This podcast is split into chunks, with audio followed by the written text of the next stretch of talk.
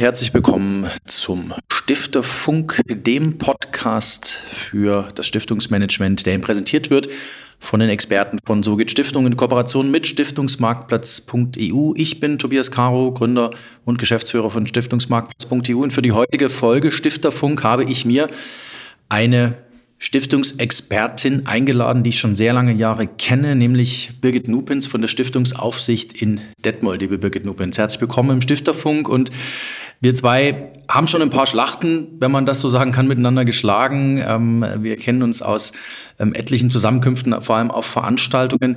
Und mich würde natürlich zunächst mal interessieren, ähm, wir sind in einer sehr ich sage jetzt mal ganz bewusst, interessanten Gemengelage. Ich will das nämlich ganz bewusst nicht werten.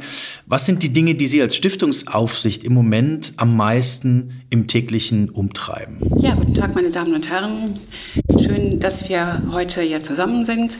Als Stiftungsaufsicht werden wir momentan insbesondere im Wege der Stiftungsreform ganz viel auf Satzungsänderungen angesprochen, auf äh, notwendige Satzungsänderungen bei Bestandsstiftungen. Das macht äh, einen Teil ungefähr von 75 Prozent aus. Ähm, gleichzeitig ist auch nach wie vor die Stiftungsgründung ein ganz großer Bereich. Äh, wir haben in den letzten Jahren jedes Jahr bei unserer kleinen Bezirksregierung hier ca. 20 Neugründungen gehabt äh, und werden dieses Jahr noch die 600 Stiftungen erreichen. Die 600 Stiftungen werden von Ihnen verwaltet, aber Sie sind ja inzwischen ein Team, haben Sie mir neulich am Telefon erzählt. Wie viel, vielleicht sagen Sie ein bisschen was über Ihre tägliche Arbeit. Sie sind im Team, glaube ich, inzwischen drei Mitarbeiterinnen? Richtig, wir sind drei Mitarbeiterinnen. Äh, zwei Mitarbeiterinnen beschäftigen sich äh, insbesondere mit äh, Stiftungsanfragen, Stiftungsgründungen und eine Kollegin ist für Vor- und Nachbereitung zuständig, unterstützt uns in allen schriftlichen, allen ähm, Sachen, die so am Computer gemacht werden müssen, Stiftungsverzeichnis, Vertretungsbescheinigung, alle solche Sachen. Und wir haben uns unsere, äh, unser Gebiet aufgeteilt. Frau Stritzke-Lessmann ist eben zuständig für gewisse Kreise und ich mache eben die anderen Kreise. Also Sie haben, sind äh, drei Mitarbeiterinnen, Sie haben sechs Hände, 600 Stiftungen. Das stelle ich mir sehr, sehr herausfordernd vor. Ist das tatsächlich auch so ein bisschen wirklich die große Herausforderung, diese 600 Stiftungen? Die müssen ja alle gleich geprüft werden, beaufsichtigt werden in dem Sinne. Das ist schon herausfordernd. Äh, sie werden nicht alle gleich geprüft, sondern es werden nur die Steuerbegünstigten geprüft. Das sind ca. 430 Stiftungen. Das reicht aber auch. Das reicht auch. Und 170 Stiftungen äh, sind entweder kirchliche Stiftungen, die werden dann von der Kirchenaufsicht geprüft, oder eben die Familienstiftungen. Und ja, es ist eine ziemlich große Herausforderung und wir bemühen uns halt eben, den Fokus natürlich auf Neugründung und Satzungsänderungen zu legen und die Jahresabrechnung bleiben dann schon mal stiefmütterlich äh, liegen. Zur Jahresabrechnung kommen wir gleich noch. Ähm, ich wollte das Thema nochmal aufgreifen, was Sie gleich am Anfang adressiert hatten, nämlich äh, natürlich Stiftungsrechtsreform zum einen, aber dann auch das Thema Satzungsänderung. Wenn wir da mal ein bisschen über Ewigkeitsstiftung versus Verbrauchsstiftung sprechen, das ist ja einer der Punkte, den Sie auch in den Vorträgen immer wieder hervorheben, dass das wirklich eine maßgebliche Änderung ist. Es wird immer über viele andere Änderungen im Stiftungsrechtsbereich gesprochen. Business Judgment Rule wird sehr stark in den Vordergrund gerückt. Sie, ist gar nicht so die große Änderung, weil ohnehin schon in vielen Stiftungen Sache ist. Um was dreht sich da, wenn ich jetzt über das Thema Satzungsänderung mal spreche? Bei den Satzungsänderungen ist es eben insofern jetzt maßgeblich, dass wir äh, die Satzungsänderungsmöglichkeit tatsächlich im BGB demnächst verortet haben, dass äh, eine sogenannte Stufigkeit eingeführt worden ist. Insgesamt sind es fünf Stufen. Drei Stufen befassen sich mit Satzungsänderungen und die vierte Stufe ist dann eben die Zulegung, der Zulegungsvertrag oder die Zusammenlegung und das fünfte ist eben die Auflösung. Und ganz wichtig ist eben, dass eine Klassifizierung vorgenommen worden ist, wann ich welche Satzungsänderung vornehmen kann. Da würde ich Sie natürlich jetzt bitten, dass Sie uns das ein ganz kleines bisschen im Detail erläutern, weil das ist natürlich maßgeblich für die Stiftung. Ich denke, da kommen ganz viele Fragen im Moment. Soll ich, muss ich, erster Siebter, ist das eine harte Schranke? So stelle ich mir das vor, dass Stiftungen damit auf Sie zukommen. Das ist richtig. Genau das ist äh, im Moment unser, unser Anliegen auch, den Stiftungen da eine gewisse Sicherheit zu geben, sofern man diese Sicherheit überhaupt schon geben mhm. kann, weil es ist ja alles noch total neu, es ist alles noch in der Auslegung, aber wir haben uns eben insbesondere als nordrhein-westfälische Stiftungsaufsicht hier jetzt bemüht, äh, Fakten für unsere Stiftungen auch zu schaffen. Äh, der wichtigste Punkt ist, dass ich eben künftig nur noch Genehmigungen erteile. Wir haben nicht mehr diese Unterscheidung, die wir bisher hatten, was ist anzeigepflichtig, was ist genehmigungspflichtig. Das war immer eine schwierige Sache, auch für die mhm. Stiftung das einzuschätzen. Es ist jetzt alles genehmigungspflichtig. Somit hat auch die Stiftung eine viel höhere Rechtssicherheit, weil eben dann auch tatsächlich ein Schriftstück ja von der Aufsichtsbehörde kommt und das können sie dann eben verakten. Ich habe als Stiftung die Möglichkeit, ähm, jetzt auch äh, Ansprüche zu stellen. Das heißt also alles das, was dem Zweck dienlich ist. Das ist die unterste Ebene. Äh, da kann ich eine Genehmigung auf jeden Fall erwarten. Bei der zweiten Ebene muss ich äh, eben auf die sogenannten prägenden Bestimmungen zu sprechen kommen. Diese prägenden Bestimmungen sind im 85 näher definiert. Und diese prägenden Bestimmungen kann ich nur dann verändern, wenn es sich eine wesentliche Änderung der Verhältnisse ergeben hat seit Gründung der Stiftung sehr viele unbestimmte Rechtsbegriffe, die noch mhm. der Auslegung bedürfen. Und ähm, die dritte Stufe ist eben, oder die oberste Stufe, die schwierigste Stufe ist, dass ich Zwecke sogar reduzieren kann jetzt, mhm. dass ich Zwecke tatsächlich äh, zusammenstreichen kann, wenn ich merke, äh, meine Erträge reichen hinten und vorne nicht mehr, um meine sieben oder acht Zwecke zu bedienen. Und ich stürze mich jetzt letztendlich auf zwei, die mir am wichtigsten sind und die natürlich auch dem Stifter ganz wichtig gewesen sind. Der Stifterwille steht nach wie vor über allem. Und auf dieser Ebene der Zweckänderung, der Zweckreduzierung steht jetzt auch der, die Umwandlung in eine Verbrauchsstiftung. Das heißt, das kann ich immer dann machen, wenn ich dauerhaft und nachhaltig den Stiftungszweck nicht mehr erfüllen kann. Wobei dauerhaft und nachhaltig auch aus der Gesetzesbegründung heraus einen äh, Zeitraum von circa zehn Jahren umfasst und nicht mehr dauerhaft auf die Ewigkeit äh, bezogen eben. Das heißt aber, ich springe noch mal kurz zurück zum Thema Stifterwillen. Ich kann den Stifterwillen letzten Endes ähm, an die Realität anpassen, beziehungsweise mein Stiftungshandeln an die neue Realität anpassen und bin dann immer noch konform mit dem Stifterwillen. Ist das richtig übersetzt von meiner Seite? Äh, ich muss also immer den originären oder mutmaßlichen Stifterwillen ermitteln. Wenn der Stifter noch lebt, ist das relativ einfach. Äh, es darf auch nicht so sein, dass der Stifter jetzt heute einen anderen Willen hat als vor zehn oder zwölf Jahren.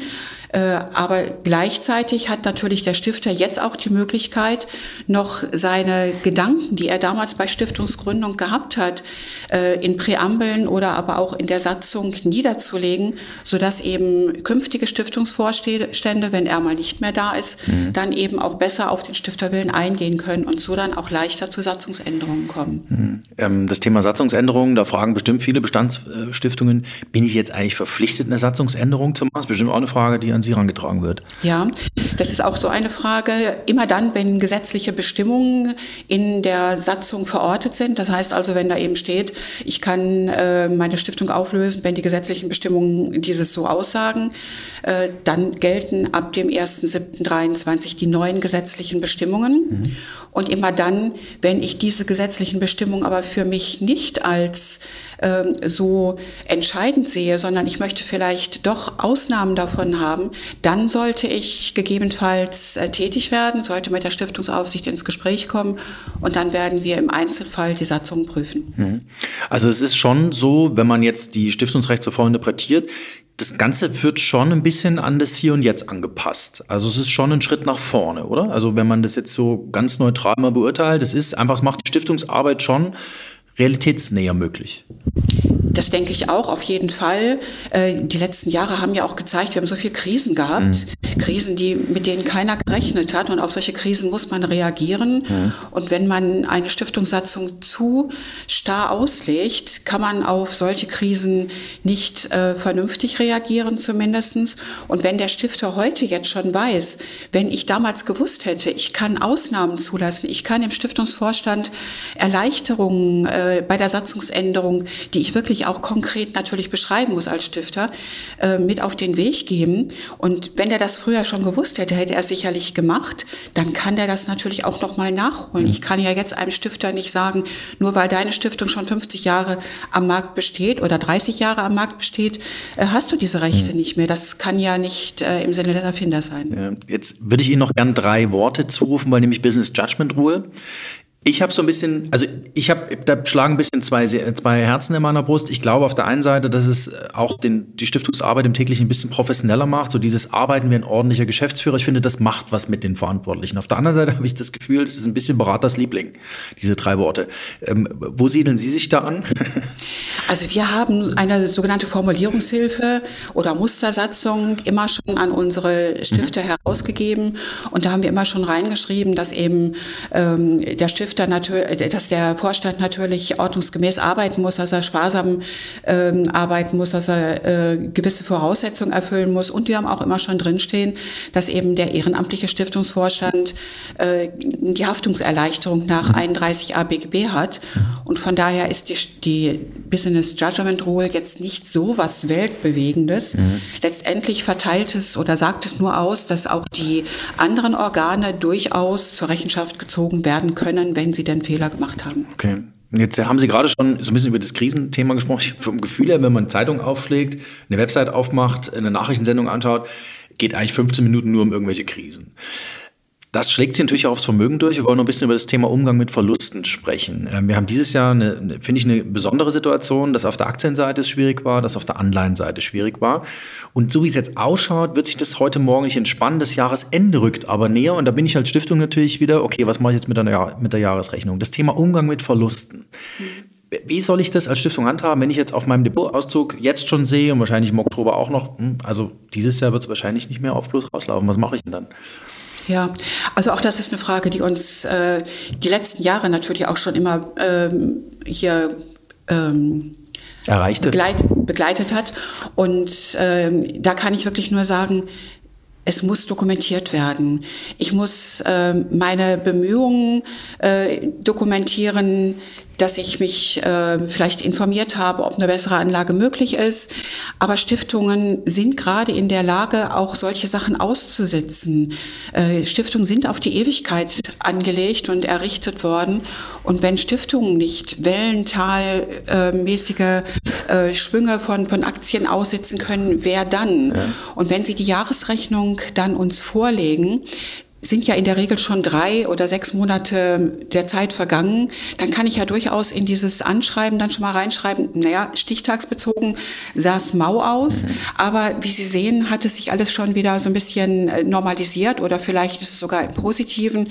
Ich muss es dokumentieren. Ich muss einfach zeigen, dass ich als Vorstand dieses Problem gesehen habe und dass ich das gegenüber der Stiftungsaufsicht nicht verschleiern möchte, sondern wirklich offen und ehrlich mit umgehen. Hm. Dass ich mich gekümmert habe. Also ich muss eigentlich vor diesem Thema Verluste gar keine Angst haben. Also ich muss jetzt nicht irgendwie ganz hektisch am Jahresende noch was verkaufen. Das muss ich eigentlich nicht tun, wenn ich es eben dokumentiere, erkläre und versuche, Ihnen eine Brücke zu bauen zum okay, die haben sich gekümmert, oder? Genau. Also dieses hektische Verkaufen, ähm, da bin ich überhaupt gar kein Freund von. Im Gegenteil, da macht man oftmals noch mehr mit mhm. kaputt als alles andere.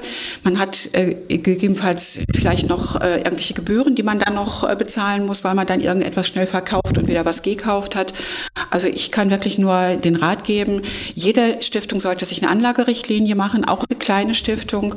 Und wenn sie innerhalb der Anlagerichtlinien ihre, ähm, ihre ihre Finanzgeschäfte machen, ist das absolut in Ordnung. Und dann haben Sie auch keine Befürchtung, dass wir in irgendeiner Weise Regressforderungen stellen.